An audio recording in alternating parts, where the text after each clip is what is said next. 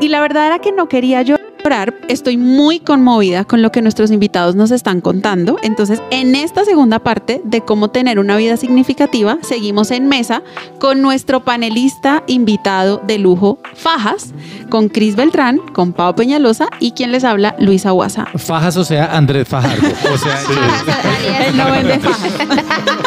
Bienvenidos. Aquí comienza The Unbroken Project. Es tiempo de invertir en tu sonrisa. Ven a Science and Art y conoce los mejores tratamientos odontológicos sin dolor y los mejores especialistas. Para más información ingresa a www.scienceandart.co o escríbenos al WhatsApp 312-397-5981. Esteban, nos decías algo acerca de todos somos misioneros, todos tenemos un llamado. Y nosotros coloquialmente en Colombia tenemos un dicho que es con la fe intacta, ¿no? Así como cuando nos están eliminando del mundial, que ya lo vemos lejos. pero También todos era gol de Yepes y que es sí. con la fe intacta. ¿Cómo hace un misionero en cualquier campo? No importa si es en Hawái, si es en África, si es en la universidad, si es en su, en su trabajo, para que una persona conozca de Dios. ¿Cómo hace un misionero? ¿Cómo podemos nosotros como misioneros mantener esa fe intacta? Vuelvo a la intimidad con Dios. Cuando uno ve que su primer misión no es África, no es el niño de la calle, sí, su primer misión es agradar el corazón de Dios, traerle gozo al corazón de Dios. Es, ese es nuestra, nuestro primer llamado.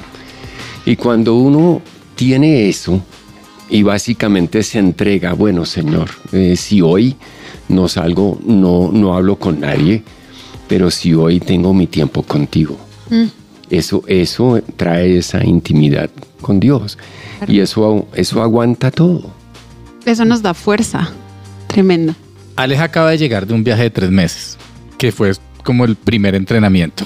Esteban pues ya lleva 38 años en el ministerio. Es mucho más, porque cuando fui niño mis padres me involucraron mucho en, En la las misiones. iglesia. Esteban lleva Era 70 tu Pero, pero gracias por pensar que tengo como 38 años.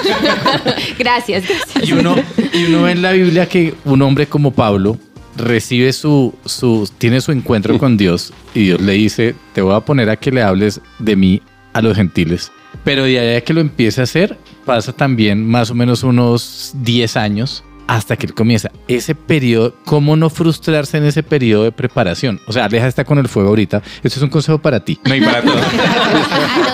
Porque uno llega con... Ah, O sea, yo, yo me pongo los zapatos de Aleja y yo digo, no, espectacular. O sea, pelar papas para 900, pues dolió, pero, pero qué emoción. Quiero, quiero seguir haciendo más. Me imagino que pelarás papas en tu casa para, tus, para tu A familia. una ahora. velocidad Sí, una velocidad sobrenatural. Pero uno dice, pasa esto, pero ahora viene, viene una preparación. ¿Qué consejo? Y la preparación a uno a veces no le gusta, porque uno dice, yo quiero estar ya, yo quiero estar ya haciendo eso. ¿Cómo aguanta uno, uno, uno esa preparación? ¿O en qué momento sabe uno que, que ya, que ya es tiempo de salir? Dios da la gracia cuando uno lo necesita. Y interesante que tú hablas de, de Pablo con sus 10 años de espera. Mi esposa y yo recibimos nuestro llamado. Yo cuando tenía 19 años de edad. Mi futura esposa cuando tenía 18. Nos casamos a los 21 años y 19 años sabiendo que teníamos mutuamente este llamado a la niñez en alto riesgo y pensamos, ya nos vamos, ya nos vamos, seguro. Estábamos todavía en la universidad, no nos habíamos graduado. Y eran 11 años desde ese llamado hasta que al fin pisamos tierra colombiana del todo. Y en ese tiempo aún tuvimos que pasar por algo para otra conversación otro día que se llama la muerte de tu visión. Porque así como Abraham puso Isaac en el altar, muchas veces Dios te pide que pongas tu llamado en el altar y lo dejes allí. Y hasta que Él no lo resucita, entonces tienes que dejarlo allí. Fuimos 11 años y como somos los dos profesionales, pues seguimos en nuestras profesiones, compramos nuestra primera casa, nuestro primer carro, tuvimos dos hijos, dos carros, el perrito, sí, todo, todo lo normal del sueño americano. Y fue cuando estábamos en la cúspide de el éxito financiero, donde estábamos comprando nuestra tercera casa y la de nuestros sueños. Allí fue cuando sentí esa vocecita de Dios que dijo, mira, yo te puedo bendecir, tú puedes comprar esta casa, pero si la compras, nunca vas a saber lo que tengo preparado para ti. Pero fue cuando, no era cuando no había nada más que hacer, era cuando teníamos el éxito total. Donde, donde estábamos trabajando dijeron, ustedes son unos locos, ¿cómo así? Se van en, en este, mo- pero ¿cómo se van a sostener? Pues una prima nos había dicho, pues por un año yo lo sostengo con 25 dólares. Y ya tenía al mes y ya teníamos dos hijos. Y acostumbrados a ese cheque cada 15 días. Claro. tanto de, de mi esposa y de mí y todo no. Pero pero mira ese tiempo de espera fue algo esencial para poder cumplir el llamado misionero porque eh, en vez de, de al fin venir a Colombia Colombia se cerró a los misioneros en ese tiempo y nos fuimos a Grecia. Y lo que Dios nos enseñó en ese buque misionero por dos años, en el viaje de Grecia a Malta, a Panamá, a Los Ángeles, Guatemala, Tahití, Nueva Zelanda, en, en- en todo ese viaje, hasta mejor que Hawái, fíjate. Pues Grecia- en Grecia no sé qué escoger. Pero lo que Dios nos enseñó en esos dos años, de vivir por fe, de morir a la visión, de perseverar en, en enfermedades, de tanta cosa, nos sirvió para poder quedarnos aquí en Colombia ya 38 años del todo. Yo creo que hubiéramos tirado la toalla muchas veces. Yo creo que por lo- las presiones que, que tuvimos, especialmente trayendo niñez, de, de droga, de prostitución, de abandono, de mucho maltrato, a vivir en nuestra casa con nuestros hijos, ¿sí? Yo creo que después de dos años hubiéramos tirado la toalla. Claro. Si no Claro. hubiéramos tenido esos 11 años de espera, donde casi nos renunciamos a la visión. Y, y fue cuando Dios dijo, bueno, ahora sí. Aleja, cásate y ten hijos. Ya, ya, ya, para acelerar los tiempos ya. Yo quiero hacer una pregunta hablando de familia, porque uno a veces piensa que la vida del misionero, eh, eh, del tipo de misión del que ustedes hacen parte, es una vida solitaria. ¿Cómo es ese tema de tener familia? Eh, específicamente tú que ya tenías tus hijos, ya tenías tu esposa y Aleja, ¿tú cómo lo ves a futuro, no? Porque bueno, no sé que estés casada, no creo, pero, Ya casi. pero lo, lo ves a futuro. O sea, Eh, ¿cómo- bueno, no, cómo- pero eso es una buena pregunta. ¿Está casado o no está casada? ¿Está en cuenta? ¿Está que- que- Mm, no. Tengo un novio con el que llevamos ya dos años y medio. Imagínate, hay un Dios, saludos al novio misionero. Saludos, Oscar. Entonces, yo sí quisiera saber cómo, cómo se maneja ese tema, porque uno pensaría que la vida del misionero es una vida sola, porque siempre se está trasladando de un lugar a otro, porque no tiene un lugar estable, porque no tiene un sustento estable. ¿Cómo es ese tema de la familia? ¿Cómo lo acepta la familia, Esteban? no siempre lo acepta. Y he visto algunas parejas misioneras donde uno tiene el llamado y la otra persona no. Y eso es un desastre. Eso es un desastre. Yo creo que uno tiene que decir, la prioridad está sobre mi familia antes de las misiones. Y lo lindo es cuando la familia entera está llamada a las misiones. En mi caso, mis hijos fueron muy misioneros porque tuvimos mm, normalmente entre seis y ocho niños, no de nuestra familia biológica, viviendo en nuestra casa. Entonces comíamos todos alrededor de la misma mesa. Mis hijos jugaron con ellos, les ayudaban con eh, las tareas, por ejemplo.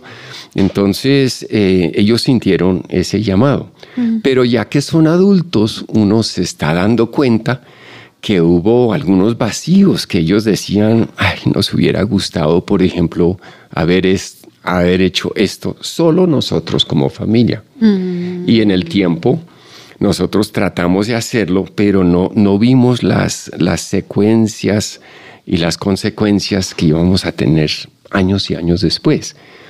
Pero, pero la familia, eh, para ser una familia misionera, en verdad necesita por lo menos tener la, la pareja eh, enfocados en que esto es el llamado de Dios para todos. Y los niños deben sentir, mis padres fueron llamados a esto, yo también tengo un llamado de Dios para esto. Wow. Aleja, tú, ¿cómo ves ahí con el tema con el, el señor, el prospecto de esposo? Vamos, Oscar. Persevera, Oscar en Oscar. este momento ya se Vamos a cerrar los ojos en este Oscar momento. está en este Vamos momento no en Hawái, sino en otra, en otra escuela. Así. Em, bueno, pues digamos que eso fue uno de los temas que, que yo tuve que hablar con él cuando estaba allá. Como decirle como, oye, en este momento Dios me está diciendo que tengo que volver a Colombia, terminar mi carrera, como ser obediente, esperar. Pero ¿qué pasa si en 10 años Dios me dice, te vas al otro lado del mundo? Puedo contar contigo, estamos en caminos separados. Y él fue como, si Dios lo dice, lo hacemos. Y ha sido muy lindo ver cómo yo llegué a Colombia con el miedo de, allá estoy rodeada de gente apasionada por Dios, dispuesta a renunciar a todo, aquí voy a llegar y no va a ser así. Y Dios me dijo, tú apasionate de mí y así vamos a inspirar a otros. Eso y, es. y, y mi novio ama a Dios, mi novio a mí me ha, me ha acercado mucho a Dios y ha sido muy lindo ver cómo yo ahora lo he acercado a él más. Como él está en la iglesia y sirve en la iglesia y yo ahora vengo con el enfoque de eso es lindo, pero más, necesitamos movernos más. Y él ya se está moviendo junto conmigo más. Entonces fue una conversación de esas que uno no quiere ¿Incómoda? tener, pero toca tener. Sí. Como de, y el día de mañana si tenemos que irnos al otro lado del mundo, ¿cuento contigo? Sí, ah bueno, listo. Y mientras llega ese momento, ¿qué vamos a hacer acá? Porque yo no me voy a quedar de brazos cruzados esperando que llegue el día en el que Dios diga, es el momento. Voy a, voy a seguir actuando hasta que llegue ese momento. Qué bueno. Ahí me surge una pregunta y es que Pablo en muchas, en muchas ocasiones mencionaba que tenía intención de ir a un lugar y decía que a pesar de que realmente esa intención era buena porque estaba de misión y tenía que ir a, evangelizar, algo se lo impedía y no hasta que se daba cuenta que realmente tenía que ir a otro lugar. Y lo, lo ligo muy a ese plan cuando nosotros estamos enfocados con Dios de tenemos que ir hacia este lugar específico porque Dios nos quiere enviar allí. ¿Cómo ustedes lo, lo, lo logran, no sé, discernir con Dios para poder saber si ese plan es netamente de ustedes o es netamente de Dios Uy, en sí. medio de la misión? Total. Pues a veces eh, uno duda, a veces uno piensa, wow, ¿en qué me metí? ¿Será que fue Dios que me llamó a esto? Pero si uno tiene un corazón dado a, a complacer a Dios, eh, Él te va a, a confirmar. Eh, otras personas estarán contigo también eh, confirmando, ¿sí? Eh, nosotros, gracias a Dios, no tuvimos que viajar y viajar porque los niños vivían con nosotros, nos hemos quedado prácticamente en Colombia, fuera de tiempos donde me voy para enseñar en algún lado o algo así. Pero eh, es casi como si, si uno está enfocado en lo que Dios le dijo la última vez que supo y, y sigue en eso, Dios te va a, a guiar cuando hay cambios. Y, creo que para no vacilar, uno no, no ve oportunidades y corre para acá y corre para allá y todo. Simplemente dice, bueno, Señor, tú me guiaste hasta este lugar y aquí me quedo hasta que tú me des otras órdenes. ¿sí? Y, y lo lindo es, eh, es tener como esa seguridad. Estoy en el centro de la voluntad de Dios pero estar atento cuando, cuando Dios te dice, ahora sí has cumplido aquí, voy a pedirte que vayas allá. Ok. Y en, en el caso de, del trabajo en equipo como misioneros, por ejemplo, si, si tu pregunta también se puede enfocar a ese lado, cuando salíamos a evangelizar a veces era como, bueno, ya estamos en el lugar, no hay que preguntar a qué lugar porque ya estamos en el lugar, ahora qué sigue, como hacia dónde nos movemos, a qué lado vamos, ta, ta, ta. Y era increíble lo que pasaba y era como, nos vamos a sentar todos, vamos a orar. Y me acuerdo que una de las técnicas que utilizábamos era, todos vamos a orar por un color. Y todos orábamos por un color. ¿Cuáles dijeron? A todos nos había dicho Dios verde. Y empezábamos a caminar, ta, ta, ta, y aparecía alguien vestido de pies a cabeza de verde. Y era como, es ese. Y íbamos y efectivamente esa persona necesitaba escuchar de Dios ese día. Entonces son muchas cosas como locas y sobrenaturales en las que. Dios empieza a moverse. Puede Ya- ser una señal. Si usted se está vistiendo hoy todo de negro, puede ser que Dios le ay. habla pilas.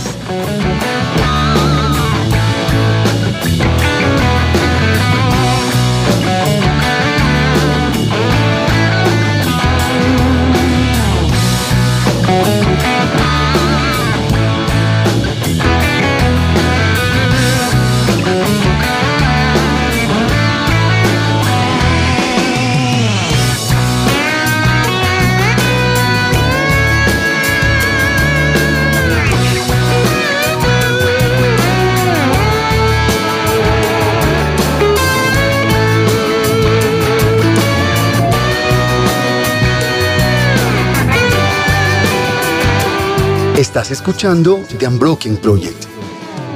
Aprende a posicionar tu empresa y adquirir clientes de forma escalable en dos días de campamento estratégico en una cabaña a las afueras de Bogotá, siendo guiado por los expertos de marketing digital e innovación de Mark U, agencia de Growth, a través de conferencias, mentorías uno a uno, networking y devocionales. Entra ya a campamentoestratégico.com y aparta tu cupo.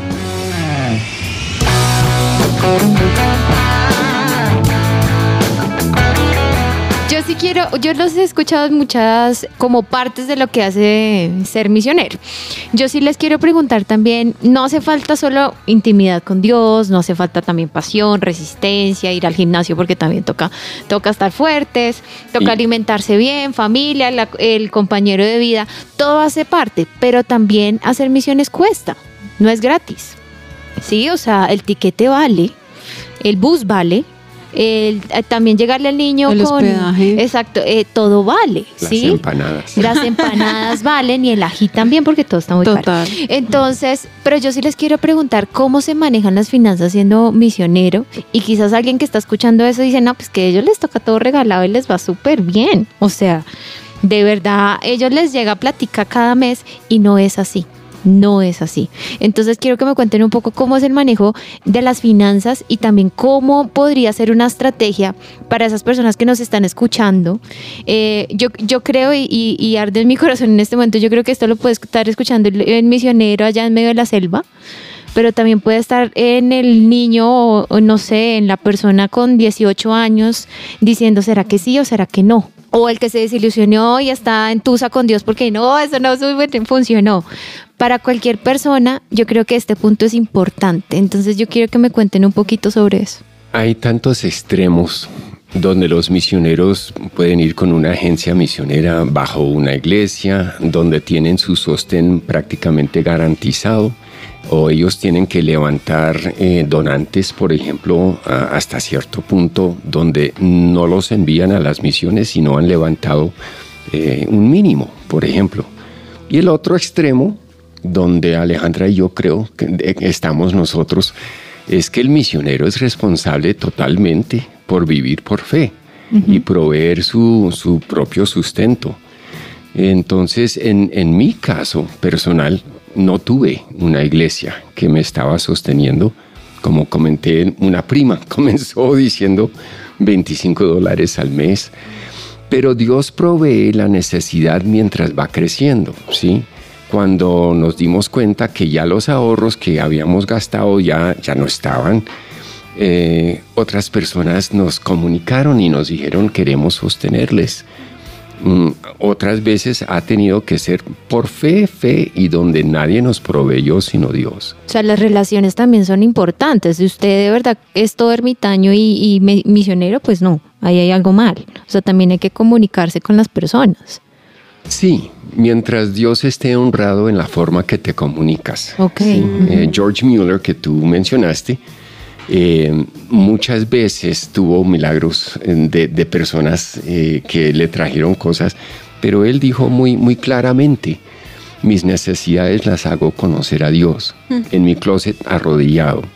Entonces, él sí comunicaba bastante sobre lo que hacían, eh, anécdotas de los niños, etcétera, pero no pidió dinero. Y, y creo que mega misiones donde están siempre enviando eh, comunicaciones de que necesitan plata, que, que si eh, tú das eh, tanto mensual, un niño no se va a morir. To- sí, todo eso creo que le resta a la honra de Dios. En, en mi caso personal, yo soy como George Mueller. Yo prefiero, cuando tengo una necesidad, llevarlo a Dios y agradecerle cuando sí, Él suple usando otras personas o empresas o, o misiones o iglesias. Pero en, en nuestro caso, vivir por fe ha sido espectacular. Yo sí lo puedo recomendar. Y lo dijo con una sonrisa en su rostro. Sí, Pero ustedes te- lo vieran. Pero tengo una pregunta, agarrando tu ejemplo del oremos por un color a ver qué nos muestra Dios. Alguien del otro extremo diría, pero eso no es planeación.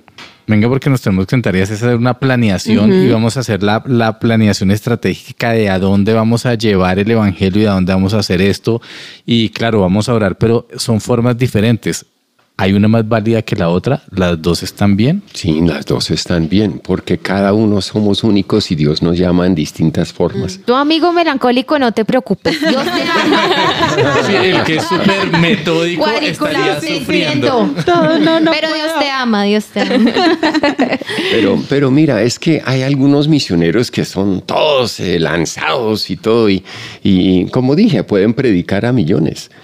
Y hay otros, y los conozco aquí en Colombia, que su llamado fue establecer una empresa, una editorial cristiana. Mm, claro. Y tal vez no alcanzan a los millones con lo que dicen, pero con el, el, trabajo y la organización y la empresa y el crecimiento de la editorial están alcanzando a muchos. Entonces, cada uno tiene su talento y espero que Dios eh, lo guíe a cómo usar ese talento que Dios lo dio.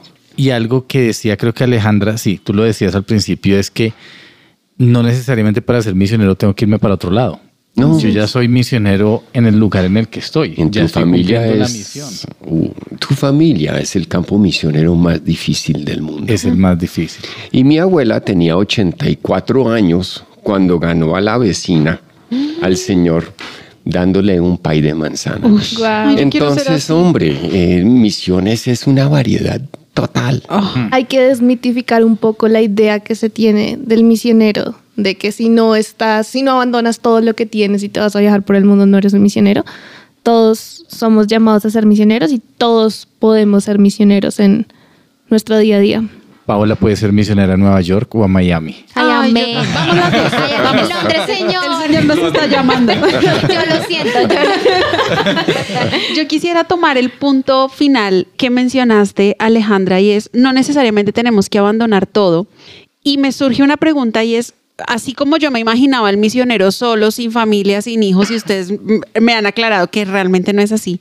¿Cómo funciona el tema de rendir cuentas? Me refiero a tener una figura de autoridad para un misionero, porque de nuevo yo me imagino el misionero como una rueda suelta, o sea, yo me mando, yo me entiendo con Dios. ¿Cómo funciona ese tema realmente de alguien que esté en autoridad para mí, que me ponga los pies en la tierra? Sí, digamos que, por ejemplo, si vas con una organización misionera, eh, las misiones siempre tienen varias cabezas, entonces una misión grande tiene una cabeza principal que es como la del lugar y esa cabeza principal tiene como otros grupos, entonces tú vas a tener como alguien a cargo tuyo que va a estar pendiente como de ti, de tu, de tu relación con Dios. Pero en mi caso, por ejemplo, también fue súper importante mantenerme conectada a la iglesia, porque eso es algo importante. Digamos que una organización misionera no es lo mismo que una iglesia. Entonces es muy importante permanecer conectado a ambos. Yo asistía a, cursos de Dios de lunes a viernes y el domingo estaba en una iglesia porque igual y necesito recibir. Entonces aquí en Colombia siempre estuve como conectada con mi figura de autoridad, rindiendo cuentas y también escuchando. Y allá en, el campo también tenía personas como al pendiente mío. Entonces digamos que es súper primordial, no solo como por, por estar bien, sino para no perder el enfoque. Uy, eso es muy importante. O sea, yo creo que siempre el misionero se preocupa en dar, pero él es importante. O sea, él como persona, individuo es súper importante y eso no se puede descuidar porque no puedes dar de lo que no tienes. Justo, y eso hace parte realmente del, del tener a alguien a quien rendirle cuentas, ¿no? Porque eso también nos atrae como a yo importo, yo le importo a alguien, así como a mí me importan las personas a las que yo estoy ayudando. Y escrito está, perdóname Lugo, o sea, ¿de qué sirve que ganes muchas almas pero pierdes la propia? Total. Entonces creo que es muy importante y todo empieza de acá, de uno, y ahí para allá, lo que Dios diga, pero sí es muy importante. Esteban, tú qué. Pues la palabra nos habla de la mutua sumisión, ¿no? Yo creo que el misionero, tú dijiste unas palabras muy sabias, Alejandra, el misionero tiene a quien rendir cuentas, mm. no simplemente a Dios y, una rueda suelta, de ninguna forma. Al mismo tiempo eh, tiene que rendir cuentas a, los donantes, a su familia, mm. a su iglesia. Eh, todas esas conexiones son bastante importantes y, la gente quiere ver excelencia, quiere ver algún resultado por lo que uno hace, ¿sí? Entonces, la mayoría de los misioneros que yo conozco trabajan en equipos donde hay la mutua sumisión, donde el liderazgo es un liderazgo de servir a los que están liderando y los que son los liderados, pues ellos eh, también obedecen lo que el liderazgo está diciendo que siente que Dios está diciendo. Esteban y Alejandra, ¿qué es tener una vida significativa? Yo creo que tener una vida significativa es seguir la voluntad de Dios, cueste lo que cueste, porque muchas veces tenemos nuestro propio ideal de lo que sería significativo para mí, el trabajo que sería significativo para mí, la pareja que sería significativa para mí, pero la realidad es que cuando eso no se alinea con la voluntad de Dios, no va a ser significativo por más grande que sea. Entonces creo que es seguir la voluntad de Dios y dejar de mirar tanto como a uno mismo, abrir los ojos. Sí, estoy de acuerdo con Alejandra allí. También yo creo, como estoy más hacia mirar más a- al pasado que al futuro, sí, llegar a, a mi edad diciendo, wow, eh, mi vida sí eh, tuvo propósitos eternos. Sí, porque es que tanta gente pasan toda la vida eh, haciendo cosas, eh, ganando dinero, teniendo casas, pero, pero a la hora de la, de la verdad, cuando llegan al final, todo eso es como si es material, no, no tiene como un significativo eterno. Y si uno llega a, mi edad diciendo, wow, eh, esta persona va a estar en el cielo porque yo obedecí a Dios, o esta familia cambió totalmente las maldiciones de muchas generaciones atrás y, y futuras ge- generaciones van a conocer a Dios. Eh, Eso es lo que para mí me da tanto gozo porque eh, uno cumplió lo que es el corazón de Dios para esa persona o para esa familia. Y si uno puede decir esto tiene valor eterno, mejor dicho, esto va a seguir más allá de mi vida, más allá de la vida de estas personas, ¿sí? Eh, eso boleta. significa muchísimo, trae una satisfacción inmensa. Yo escuchándolos, la verdad, uno como que siente como ganas de ya, empaco la maleta y nos vamos. Me voy para Hawái. Yo voy tengo ganas de irme a Hawái. Eh, anóteme, anóteme ahí. Yo sí quiero preguntarles, em, ¿Irías conmigo al barrio Santa Fe? uy, de una, de Ah, una, bueno. totalmente, totalmente. Yo quiero, en cuanto a eso les quería eh, preguntar. Yo creo que hay una persona que dice, no, pero yo no sé hablarle a la gente, me da pena. O, Sí soy. mm, mira, por ahí están cayendo, señor. Yo creo que hay ciertas habilidades que quizás uno dice, no, pues un misionero es el más atractivo, es el que más habla, es el más eh, entrador o el que más tiene plata. Pero yo creo que, y lo veo en la Biblia, y, y Dios escoge a las personas que nadie escogería. ¿Sí? Nosotros acá para el partido de fútbol y le dicen, listo, escoja. Y uno escoge al más atlético, al alto, a- y el gordito queda para el gol, ¿sí? Pero Dios no. Dios elige el que menos, eh, el que menos miran, el que menos llama la atención y Dios tiene otro, otro proceso de selección, como diría Así es, recursos exacto. humanos.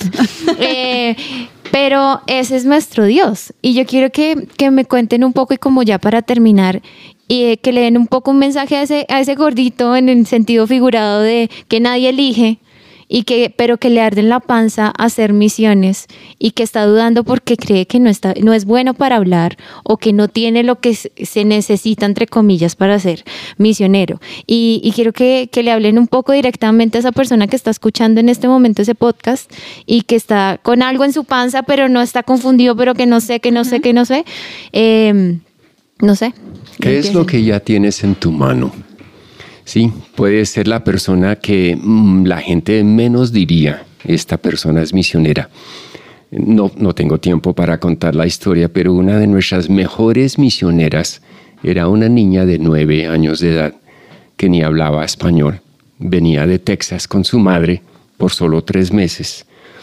Pero en Sancho Panza, que fue en la Jiménez con décima, teníamos nuestras reuniones con los niños de la calle a las 10, 11 de la noche y ella cambiaba las bolsas de cafam por pañales que ella misma compró. Fue una de las misioneras que más impactó, una niña de nueve años de edad. Nadie pensaría que ella impactaría así. Pero 30 años después, la gente todavía habla de ella. Entonces, ¿qué es lo que tienes en tus manos? No, no busques algo como de otra persona. Esté feliz con lo que Dios te ha dado y dígale, Señor, con lo que yo tengo, ¿cómo me puedes utilizar a mí? ¿Cómo puedo cambiar vidas con lo que tú me has dado? No se valía llorar en este programa. Yo le diría que, mm, que ese sueño o eso que le arde en la panza no viene de parte de él, sino que viene de parte de Dios. Y si Dios ha puesto el sueño, Dios va a ser fiel en, en continuarlo. Que tenga paciencia, que tenga paciencia, pero tener paciencia no significa quedarse cruzado de brazos, sino como decían, como moverte con lo que tienes en este momento y no dejarse limitar ni por lo financiero, nunca puede ser un límite, ni tampoco por lo que los otros digan. Yo sé que a veces cuando uno está a punto de emprender este viaje es como, como así, pero vas a ir a trabajar gratis, a dar Que tu no le pasó, estaba haciendo un arca en tiempos de sequía. Exacto. Sí, te, te van a ver como un loco, te van a preguntar mil cosas, pero, pero no dejes que eso te detenga y para que eso no te detenga tienes que estar todo el tiempo como volviendo a Dios y recordando como, ok, estas personas me dicen esto, pero Dios me está diciendo esto. Entonces, aférrate a lo que Dios te está diciendo y no dejes de preguntarle. Uy, tremendo, me gustó. Ay, no, usted. Luisa lloró, señores, Oigan, sí, no. Necesitaba escuchar eso en mi vida. De verdad. Gracias.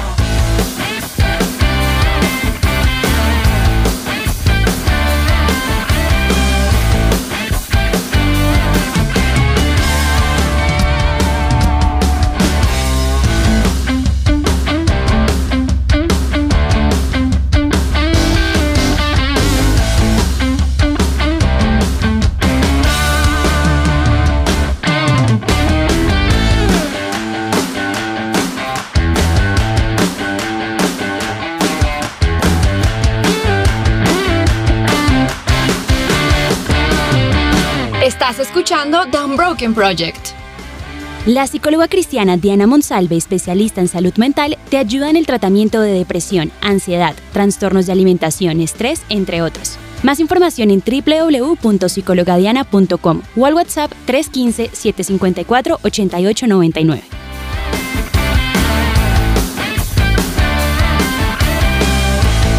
Bueno, la verdad que ha sido un podcast muy inspirador. Eh, hemos desmitificado muchas mentiras que habíamos creído, muchos mitos. Hemos aprendido muchísimo. Ustedes realmente nos han inspirado.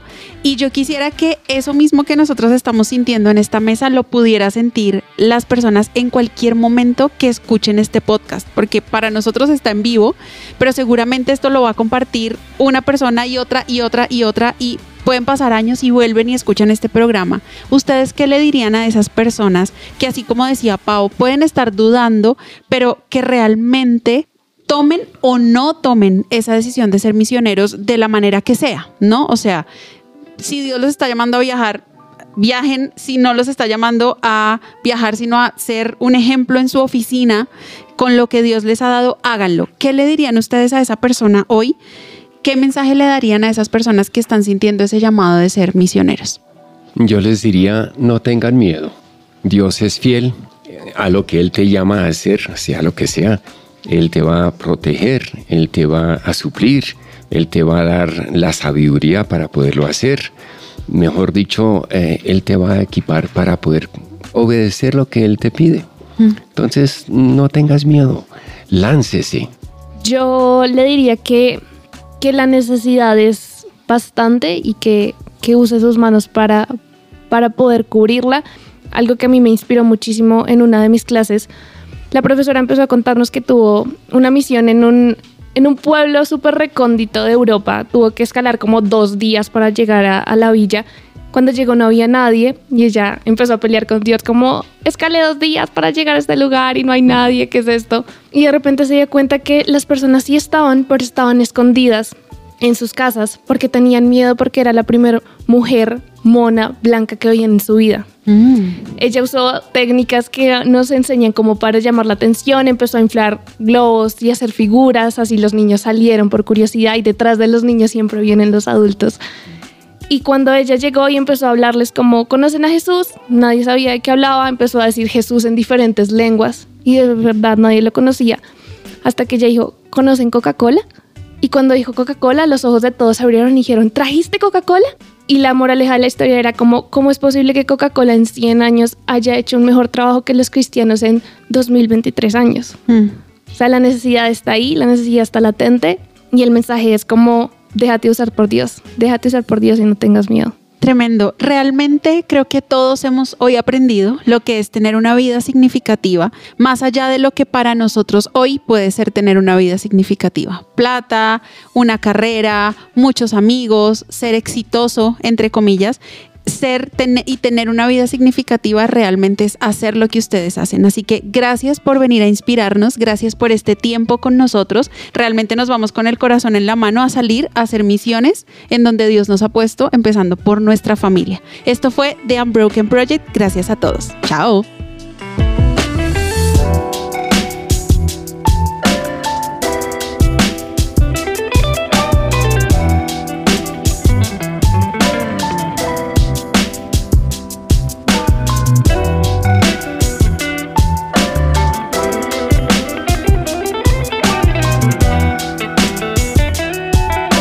The Unbroken Project.